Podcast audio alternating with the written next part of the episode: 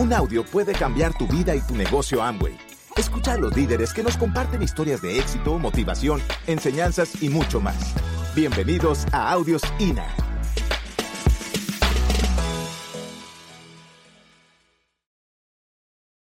Y yo quiero decirles que nosotros arrancamos el negocio, pero que la vida siguió andando que por el hecho de que vengas a la convención y que empieces a oír CDs y que empieces a leer libros, no quiere decir que todo va a ser perfecto.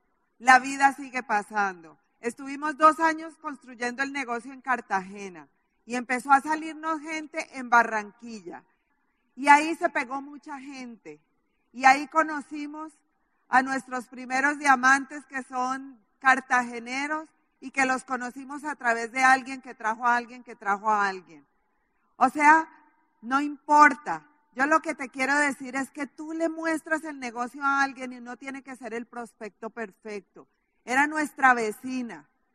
Esa vecina le habíamos comprado el apartamento donde vivíamos. Y ella fue porque no quería hacernos un desaire, pero no le interesaba nada, es médica. Llevó a su hijo pequeño y el niño se le durmió en los brazos, ella se recostó en el niño y se durmió también. O sea que no oyó nada. Además dábamos unos planes de tres horas, aburríamos a la gente, nos firmaban por cansancio. Pero esa señora, esa médica, esa amiga que no era el mejor prospecto del mundo, entró al negocio y trajo a su vecino de consultorio.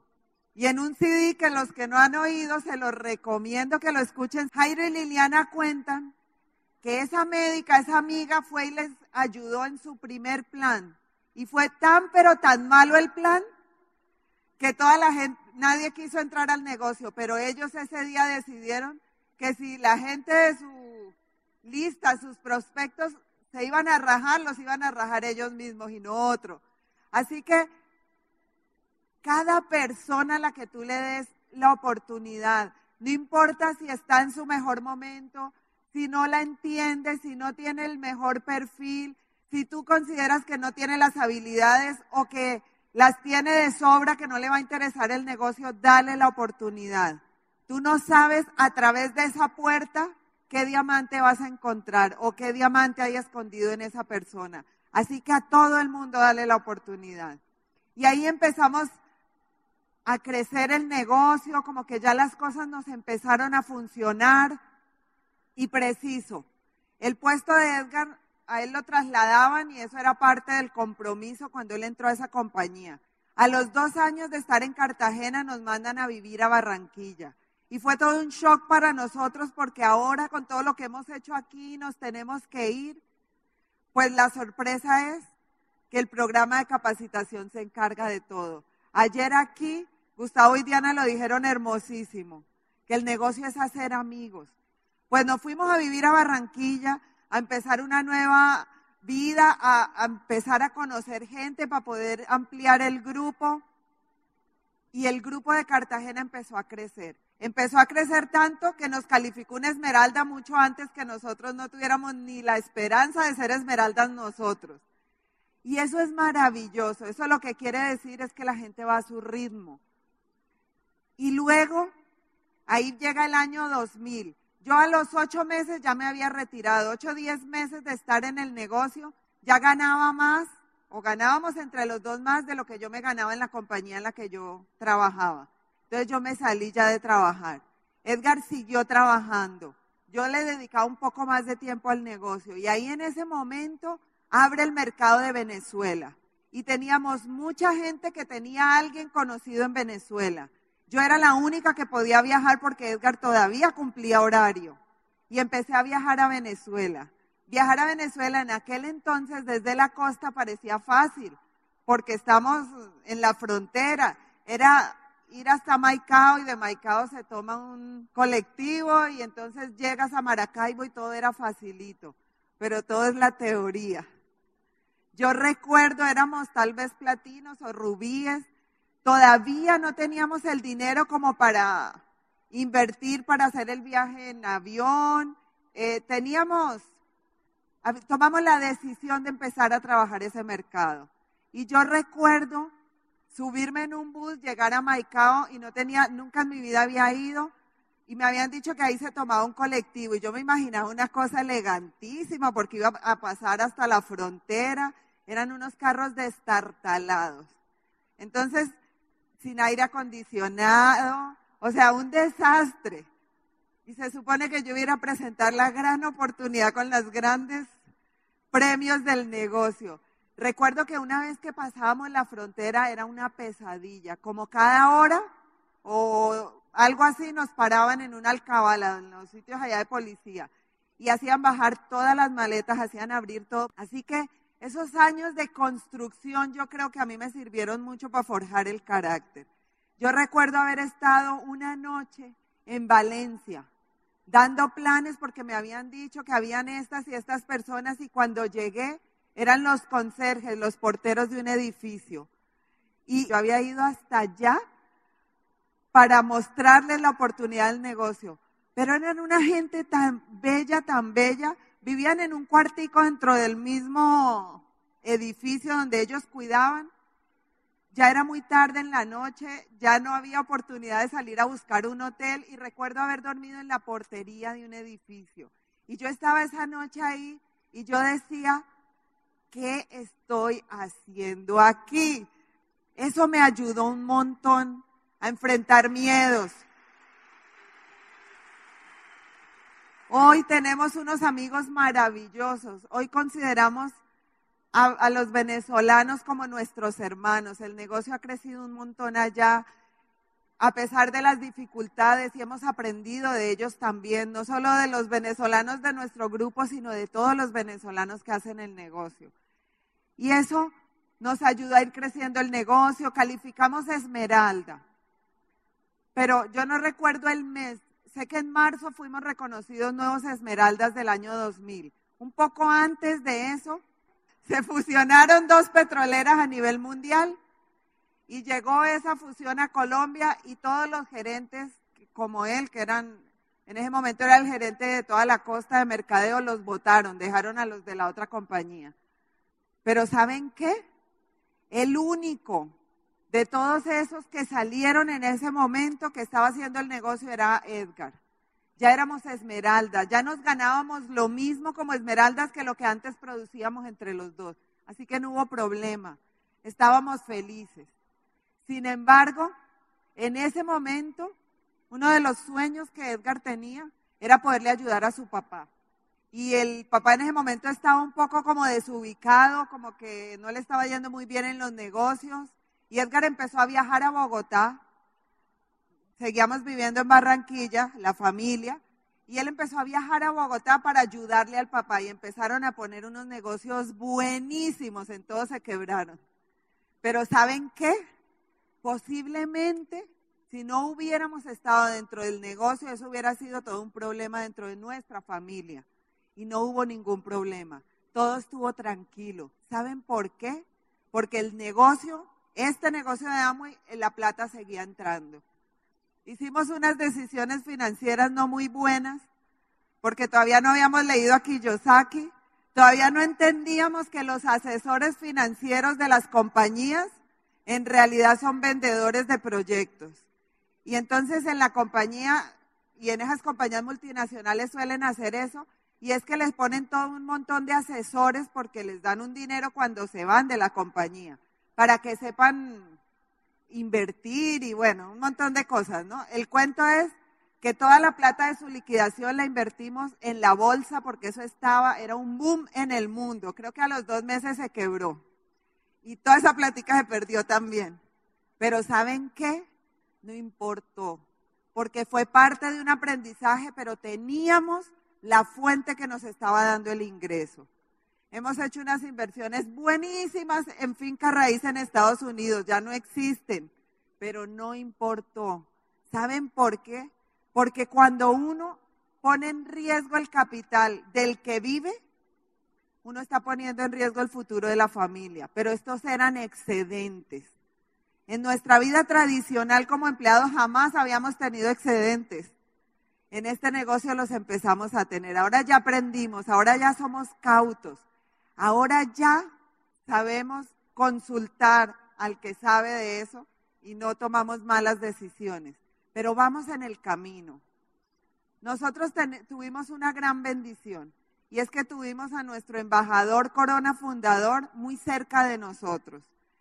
Lo conocimos por primera vez, bueno, en nuestra primera convención en Bogotá. Estaba en la tarima y nosotros estábamos en la última fila ya del, del Palacio de los Deportes en Bogotá. Y allá lo vimos por primera vez y nos parecía inalcanzable. Y cuando llegamos a Esmeralda tuvimos la bendición que fuimos a Venezuela a una convención y él estaba como orador. Y ahí nos lo presentaron y por primera vez nos pudimos sentar con nuestro offline, con nuestro embajador Corona fundador, con Tim Foley. Y él nos enseñó y desde ahí nos empezó a guiar. Y teníamos la oportunidad de tener una asesoría con él como cada año, cada año y medio. Pero le mandábamos mail y le contábamos cómo íbamos y él nos contestaba. Y eso nos empezó a alimentar. Duramos en Esmeralda cinco años no lográbamos encontrar el camino. Todos estos cambios de decisiones, cambiamos de ciudad, volvimos a Bogotá, eso fue un regalo grandísimo de la vida, porque desde que nos casamos habíamos vivido lejos de la familia, nuestros hijos estaban creciendo y no tenían el concepto de un abuelo, de un tío, porque solo los veían de visita. Volvimos a Bogotá y pudimos compartir con mi papá, que había estado enfermo por unos años, y alcanzamos a estar como cuatro meses, vivíamos cerca de ellos. A los cuatro meses mi papá se fue. Pero pudimos regalarnos ese tiempo de estar con él. Y mis hijos, sobre todo por ellos, yo siento, bueno, también por el abuelo, haber podido tener esa relación con él. Y entonces siempre tomamos la decisión de vivir cerca de donde estaba mi mamá. Y pudimos compartir con ella años y empezamos a correr porque queríamos llegar a ser diamantes y queríamos darle ese orgullo a nuestros papás. Ya con uno no había alcanzado, pero queríamos darle el orgullo a mi mamá y a los papás de Edgar y a nuestros hijos. Fue la primera vez en la vida que nuestros hijos y nuestros padres vinieron a una convención. Nuestros hermanos dimensionaron en qué era que nos habíamos metido. Ese fue el día que ellos sintieron ¿Por qué tantas veces los tuvimos que dejar solos? ¿Por qué salíamos cada noche a dar el plan? Y por eso ustedes los oyeron hablar en ese video del orgullo que tienen por sus papás. ¿Sabes que no hay nada más grande que tú le puedas dejar a tus hijos como el ejemplo de que te vieron caer, de que te vieron rasparte las rodillas pero volverte a levantar? dejarles el ejemplo, dejarles la enseñanza de que lo que ellos se propongan lo van a lograr en esta vida, porque tú lo estás haciendo, porque tú les vas a dejar unos niños sólidos al mundo. Además, les vas a dar oportunidades y les vas a abrir el mundo. Sebastián soñaba con irse a Alemania y el dinero de este negocio lo mandó a Alemania un año, entonces habla alemán. Habla inglés porque estudió en un colegio donde se hablaba inglés. Estuvo en Francia un tiempito, y aprendió francés. Vivió unos meses en Nueva York y después dijo que quería estudiar cine en Argentina y allá está estudiando cine.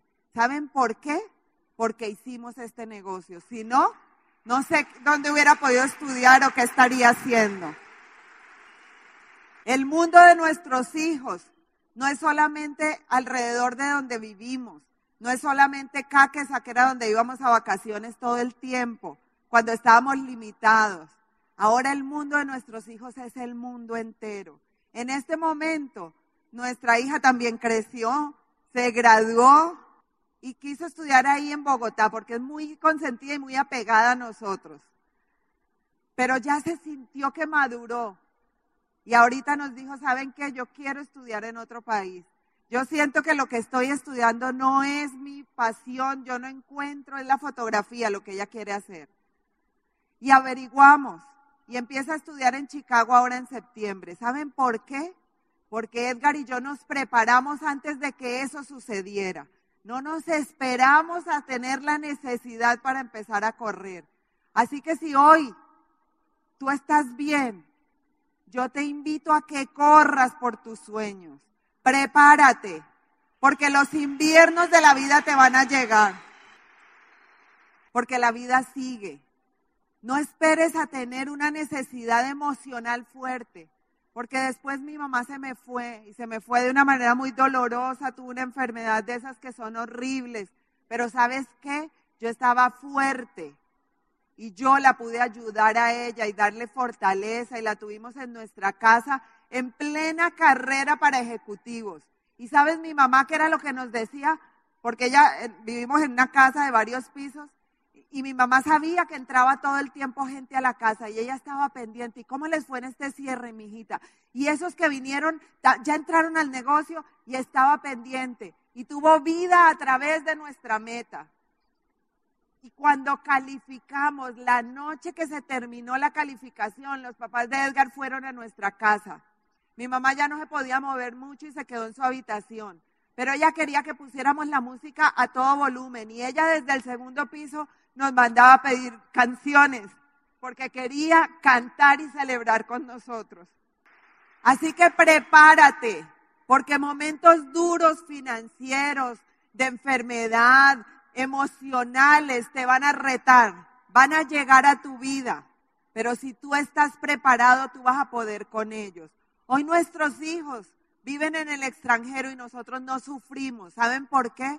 Porque podemos ir a visitarlos cada vez que nos dé la gana, porque estamos en contacto con ellos, porque los vemos felices y creciendo. Y tú vas a poder hacer lo mismo, si tú lo quieres y te lo propones. Porque lo más importante es que tengas tus propios sueños, que luches por lo que tú quieres en la vida, por lo que le quieres dar a otros seres humanos, por el ser humano en el que tú te vas convirtiendo en el camino. Estamos felices de estar aquí con cada uno de ustedes. Sentimos su corazón en este momento aquí. Pero ¿saben qué? Ustedes son los llamados a cambiarle la vida a mucha gente alrededor suyo. Y ustedes tienen con qué. Fortalezcanse. Nos vemos en el Go Diamond. Nos vemos en la libre empresa porque aquí están los próximos diamantes.